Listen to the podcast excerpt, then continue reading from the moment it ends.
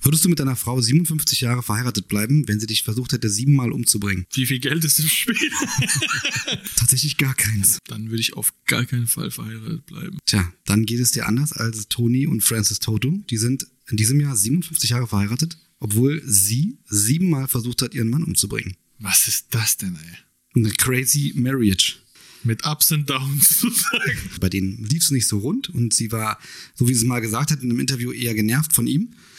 Okay. Und äh, ja, man kennt es ja bei Problemen, bringt man dann einfach seinen Ehepartner um. Richtig, ja. Klar. Auf jeden Fall wollte sie es nicht selbst machen, hat dann einen Jugendlichen engagiert und ihm Geld dafür geboten bzw. gegeben, ihren Mann umzubringen. Der Junge hat versucht, ähm, das Auto mit ihm in die Luft zu jagen. Das hat nicht funktioniert. Oh, was? Ein Auto mit dem in die Luft zu jagen? Dann hat er versucht, ihn mit einem Baseballschläger zusammenzuschlagen. und das hat er auch überlegt, ka- überlebt, kam ins Krankenhaus und seine Frau hat dann so getan, als ob sie auch nicht wüsste, wer das gewesen ist. Und, oh Er, Gott, wurde zusammengeschlagen, Er wurde erfolgreich. zusammengeschlagen. Hat's aber überlebt. er hat es überlebt, ja, obwohl er auch mit dem Baseballschläger auf den Kopf geschlagen wurde. Was kann es noch krasseres geben, als versucht, ihn in die Luft zu jagen? Dann hat sie tatsächlich versucht, ihn mit einer Dosis, einer Überdosis Schlaftabletten ruhig zu stellen, was sie tatsächlich auch geschafft hat. Super Frau. Und danach, direkt danach, hat der Jugendliche ihm in den Kopf geschossen und in die Brust. Und aufgrund der Schlaftabletten war er in so einer Art, in so einer Art Rausch. Oh nein. Puls alles wahrscheinlich gesenkt und er Genau. hat nur deswegen überlebt. Deswegen hat er das überlebt.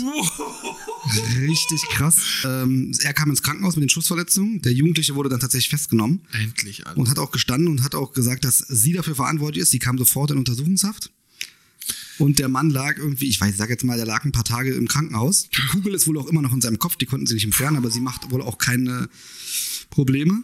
Oh, bei, außer Und- bei Metalldetektoren am Flughafen. Ja, aber auf jeden Fall kam er aus dem Krankenhaus raus und das erste, was er gemacht hat, ist seine Frau aus dem Gefängnis holen.